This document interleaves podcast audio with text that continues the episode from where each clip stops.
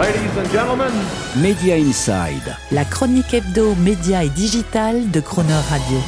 Terence Derieux. Une information très récente, peu reprise d'ailleurs, et pourtant c'est du jamais vu dans l'histoire du basket. La puissante fédération américaine NBA a acheté, pour les diffuser gratuitement aux États-Unis sur son application, tous les matchs de la saison du championnat des Metropolitans 92, le club de basket de Levallois-Perret, du jeune joueur de 18 ans et de 2m21, m Victor Wemba Nyama.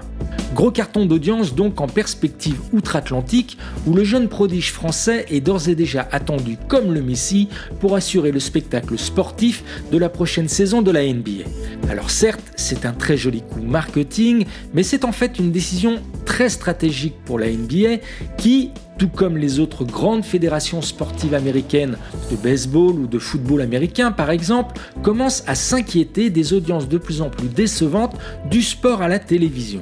Un effritement de l'audience qui semble trouver sa cause dans les nouveaux comportements et usages des fans de sport de la génération Z qui, incapables de rester en place sur un canapé pour regarder patiemment tout un match, préfèrent s'en remettre sur les réseaux sociaux et TikTok en particulier au résumé en accéléré et au découpage en mini-vidéo des exploits sportifs de leur star ou club préféré.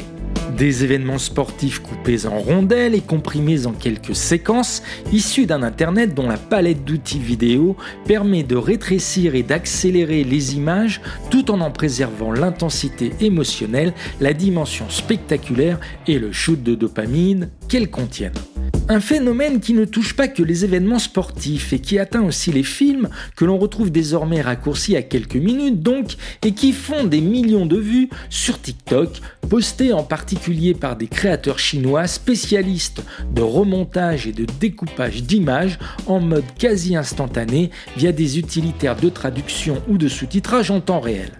Une tendance au rétrécissement et à l'accélération des contenus que l'on retrouve enfin dans la musique avec ce que l'on appelle le speed up qui consiste à remixer des titres musicaux en les accélérant pour ensuite les proposer sur Spotify qui les regroupe même dans une playlist officielle, la speed up songs, ou accompagné de vidéos sur YouTube ou TikTok où là encore il génère globalement des centaines de millions de vues.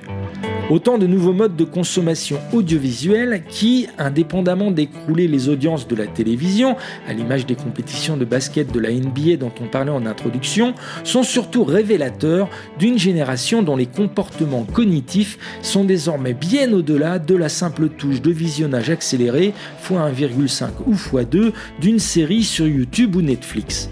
Une génération versée dans un temps audiovisuel retréci, d'accélération permanente, qui n'est en fait que l'expression d'un déficit d'attention chronique. Une génération ADD, acronyme de Attention Deficit Disorder, selon le langage des psychologues.